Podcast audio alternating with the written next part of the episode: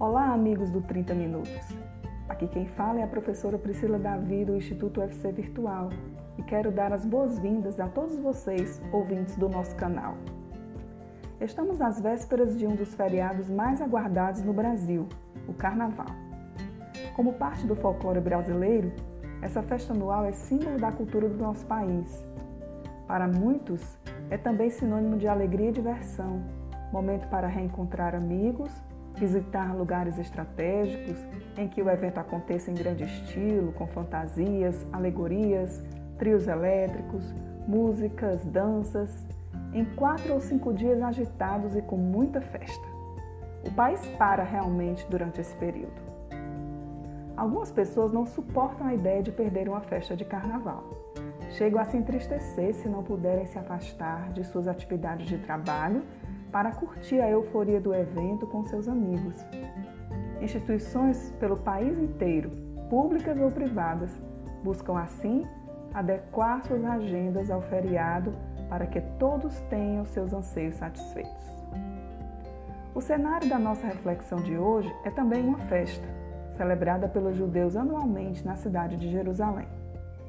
O evangelista João não revela o nome dessa festa, Porém, estudiosos acreditam se tratar da festa das semanas, na qual os judeus celebram o recebimento da Torá por Moisés no Monte Sinai. Jesus segue para Jerusalém com o objetivo de participar da festa. Ao chegar, dirige-se a um local próximo à Porta das Ovelhas, uma das doze portas de Jerusalém, situada ao norte da cidade, por onde as ovelhas eram conduzidas para o sacrifício durante a festa da Páscoa. Próximo dali havia um tanque denominado Betesda, ou lugar de misericórdia, onde Jesus presencia muitas pessoas doentes, aguardando pelo movimento de águas que acontecia de tempos em tempos por um anjo do Senhor.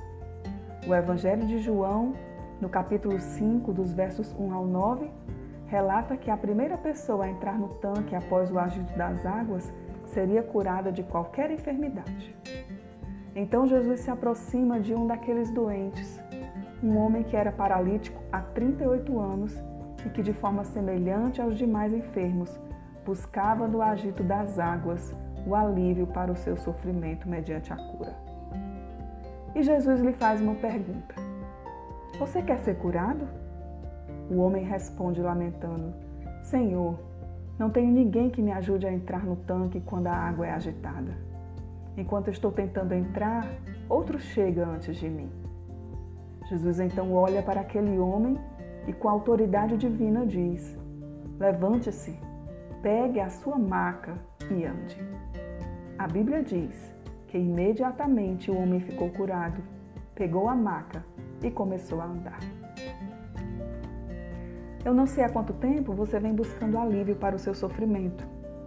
Se tem se debruçado sobre o trabalho, os estudos, a ciência, a medicina ou as religiões, talvez esperando o agito de algum evento regular durante os finais de semana ou, quem sabe, as festividades de carnaval.